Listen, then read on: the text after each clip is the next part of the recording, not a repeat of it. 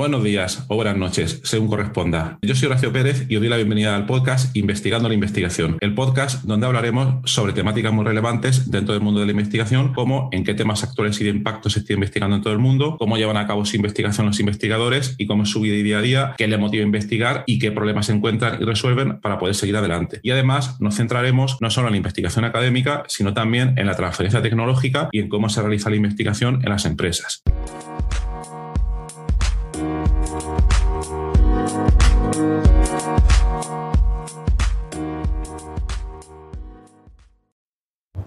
Hola, buenos días.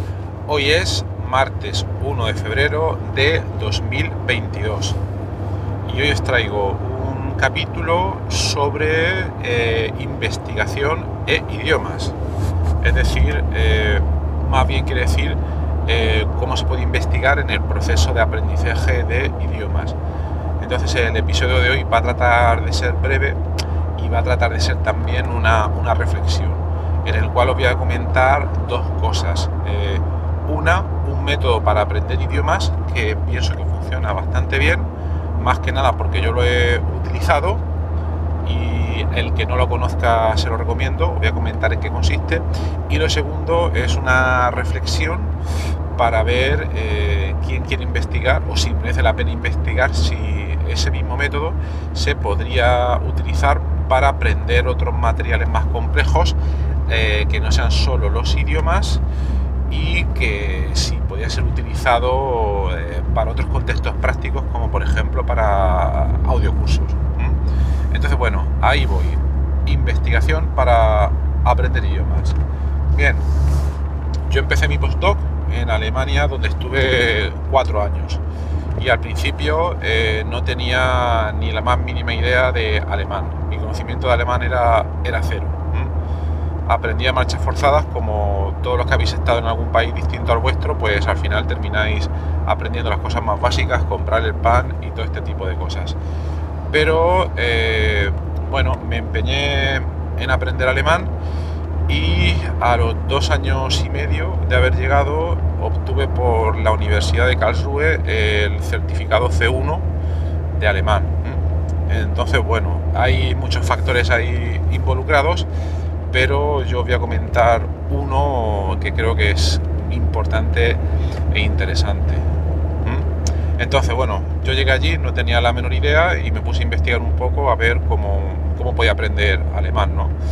Entonces, eh, lo primero que hice eh, es relativamente fácil, no hay que investigar mucho, me apunté a cursos de alemán, claro tuve la suerte de que en el trabajo, en el centro de investigación donde estaba, el Instituto Tecnológico de Karlsruhe, pues nos pagaba los cursos de idiomas, así que aproveché, aunque si no me lo hubiera pagado por mi cuenta, pero bueno, aproveché para hacer todos los cursos que pude y los primeros seis meses eh, hice obviamente cursos de nivel A1 y, cosas así. Claro, al principio ves que no progresas, ¿eh? aunque todo depende también, muy, muy importante, eh, en el tiempo en el que le dedicas. Yo por el día tenía mi trabajo de investigación y luego por la tarde, noche cuando salía, pues entonces hacía los cursos, etcétera, etcétera. Y bueno, no estaba aprendiendo todo lo rápido que yo, que yo quería, ¿eh? eso también tengo que decirlo. Eh, entonces decía, bueno, ¿qué puedo hacer yo aquí más? A ver, para que esto, para poder avanzar un poco más rápido, dadas mis limitaciones mentales, ¿qué es lo que podría hacer? Y dije, bueno, lo primero que hice fue, ya os digo, a los seis meses, empezar a practicar eh, una aproximación que es fácil, que es la aproximación del tándem, tándem lingüístico. Muchos probablemente lo conocéis, pero para los que no lo conozcáis, eh, es una cosa muy, muy, muy, muy sencilla y que os puede reportar muchos beneficios. Básicamente es apuntarse en un tablón de anuncios, hoy en día online habrá multitud de servicios que te permiten hacerlo. Simplemente busca por ahí tandem lingüístico en el país en el que estés y seguro que existe. Y la idea básica es que eh, quedas con una persona que quiera aprender tu idioma y tú quieres aprender el suyo los dos sois nativos de cada uno de los idiomas y los dos tenéis cierto nivel mínimo y ah, dedicáis, por ejemplo, nosotros dedicábamos una hora a hablar en alemán y una hora pues a hablar en español. La otra persona obviamente quería aprender español. Entonces, eh, a mí al principio mm, no me resultaba muy útil porque al principio mi alemán era súper limitado, entonces era alemán indio, mm, hola yo querer comer, cosas de este tipo, y me costaba muchísimo avanzar. Bueno, pero lo importante es cogerle el truco al sistema e, y darte cuenta de que independientemente de tu nivel, qué cosas puedes ir practicando con la otra persona en su idioma nativo para poco a poco ir avanzando. Y aquí lo más, lo más importante que veo yo es que hacías un oído real fuera de, los cursos y de los libros, etcétera. Y aquí el aprendizaje en una sesión de tándem, quizás aprendes poco, pero lo que aprendes, a mí por lo menos se me quedaba bien grabado, porque estás practicando en un entorno real. Mientras que luego cuando vas a los cursos de idiomas, normalmente vas por la tarde-noche, estás cansado, ya no prestas atención, tienes que hacer deberes, si no los haces, etcétera. Y luego la, gramática y todas estas cosas suelen ser bastante aburridas, pero, hay que aprenderlas. Si no, es muy difícil. Entonces, bueno, yo seguía pues una vez a la semana haciendo este tándem lingüístico, etcétera. Y luego un día mm, encontré un método muy interesante que es el que os voy a comentar ahora. Eh, además, además de seguir haciendo los cursos y de quedar en tándem para aprender, eh, empecé a utilizar este método. Este método se llama el método Pimsleur. Luego os lo pondré en las notas del programa. En castellano sería Pimsleur. Y bueno, todo esto viene de un profesor en Estados Unidos, creo que fue, lo leí el otro día en la Wikipedia, que desarrolló este método para aprender idiomas y que consiste en lo siguiente es un método de autoaprendizaje por audio, muy similar a escuchar en podcast y que consiste en lo siguiente. Eh, primero tienes que adquirir los cursos eh, de Pimsleur. Eh, yo pienso que es una muy, muy buena inversión. Antes te venían en cassette, pero ahora te vendrán en MP3 seguro de alguna manera. Entonces, una vez recibes esos cursos, tienes que ir al paquete que corresponda a tu nivel. Como en todas las cosas, estará nivel inicial A o B, intermedio AB, avanzado AB, etcétera, etcétera. Pero en cualquier caso, para poder sacarle partido a los cursos, incluso aunque empieces en el nivel inicial, hay que tener un nivel mínimo de entendimiento de la gramática. Tienes que haber visto un poco la gramática del idioma, si no, no te va a servir para nada vamos a suponer que ya tienes un nivel A2. Yo creo que es el punto práctico para, para empezar a utilizarlo y que te pueda servir. ¿Y en qué consiste el método? Pues consiste en que, eh, bueno, ya hemos dicho que hemos elegido un nivel, vamos a suponer que estamos en el nivel inicial B, por ejemplo, ¿vale? Y entonces el método tiene, eh, creo recordar, que en cada uno de los niveles tenía como que 30 lecciones. 30 lecciones y cada lección consistía en unos audios de unos 30 minutos, si no recuerdo mal.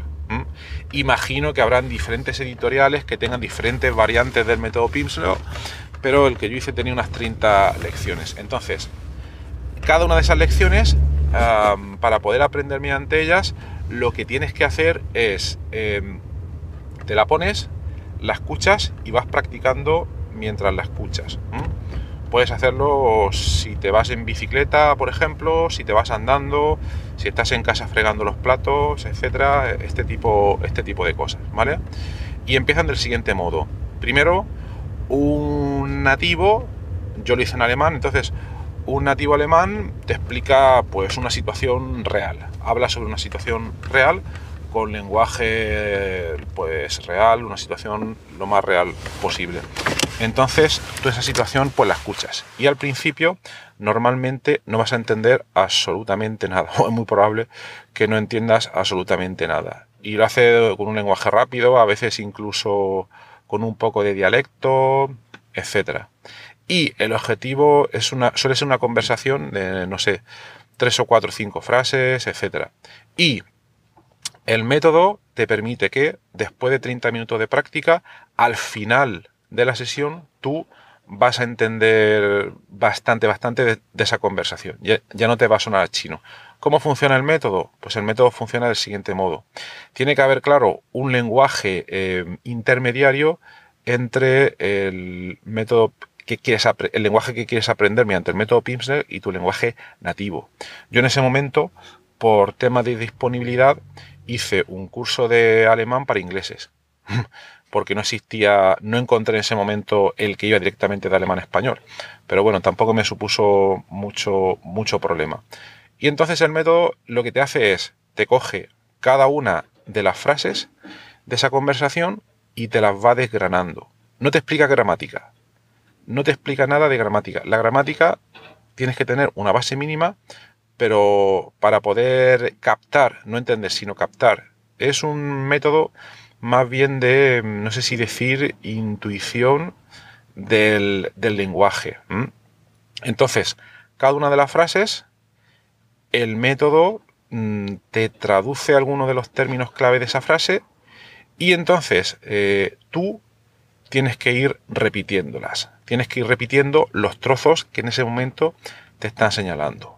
Luego, conforme va avanzando esa frase, hay momentos en que ya no te da pistas para saber qué cosas tienes que repetir, qué partes son las que tienes que entender y después de varias repeticiones la frase la entiendes. Normalmente esa frase la entiendes. Empieza de una manera bastante fácil hasta que se va complicando consecutivamente. Y eso te lo hace con la de esa conversación inicial real que habéis visto, te lo hace inicialmente con la primera frase, la segunda, la tercera y la cuarta. Y al final, eh, uno tiene que estar en escucha activa, pero también, eh, creo que ya lo he dicho, cuando em, hay... Eh, es, como si hubiera un narrador y te va preguntando cosas y tú las tienes que, responder.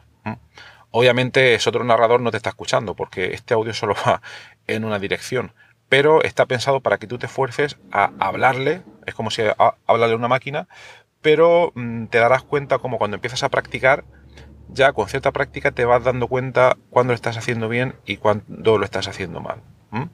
Entonces, lo recomendable era cada uno de estos niveles hacer, por ejemplo, eh, un bloque de esas, creo que eran, ya te digo, unas 30 lecciones y luego volver a darle otra pasada desde el principio.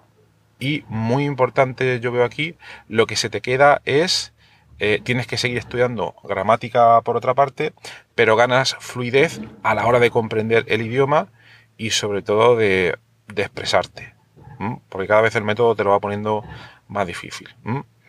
Entonces, podría seguir aquí hablando, pero os voy a poner el enlace al método y también os aconsejo buscar algunos vídeos en YouTube, YouTube para poder eh, entenderlo de, manera un poco más práctica y sobre todo eh, a través de algunos de los distribuidores pues comprar, comprar el curso es muy útil. La efectividad es, es muy alta.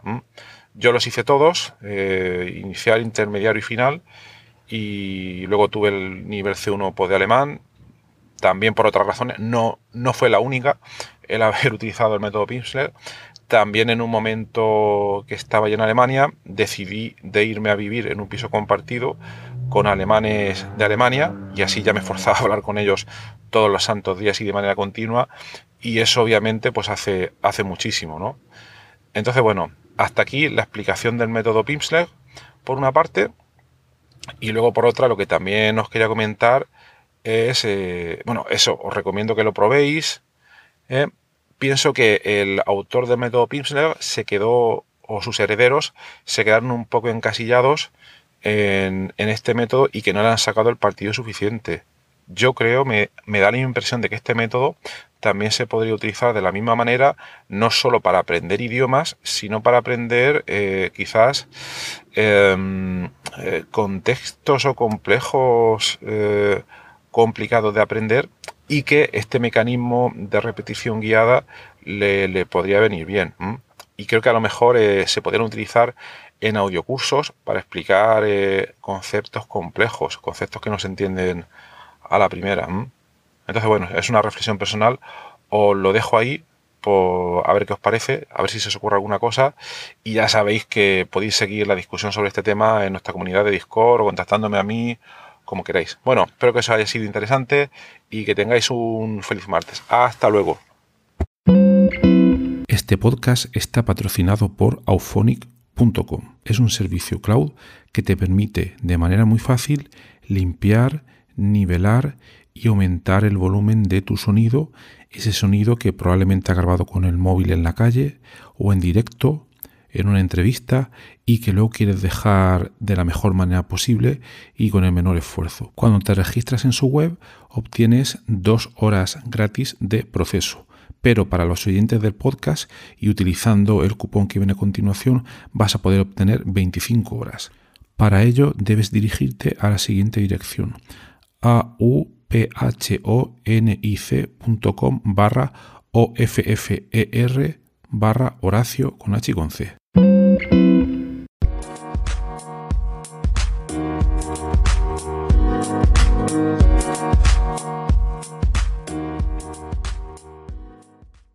Gracias por estar ahí y por escuchar este podcast. Eh, os recuerdo que en la nota del episodio tenéis los detalles sobre muchas de las cosas que hemos hablado hoy y también un formulario donde si quieres puedes opinar sobre el podcast, para bien o para mal, como quieras, estás en todo tu derecho y también sugerir si quieres un próximo entrevistado o tema que está relacionado con la investigación, claro, pues tu opinión me parece muy importante y tanto a mí como a toda la audiencia de este podcast que, va creciendo y que va contando muchas cosas interesantes. También comentar que si te interesa alguna de las técnicas que hemos hoy de manera muy breve en el podcast. Me puedes contactar directamente y te puedo dar más detalles.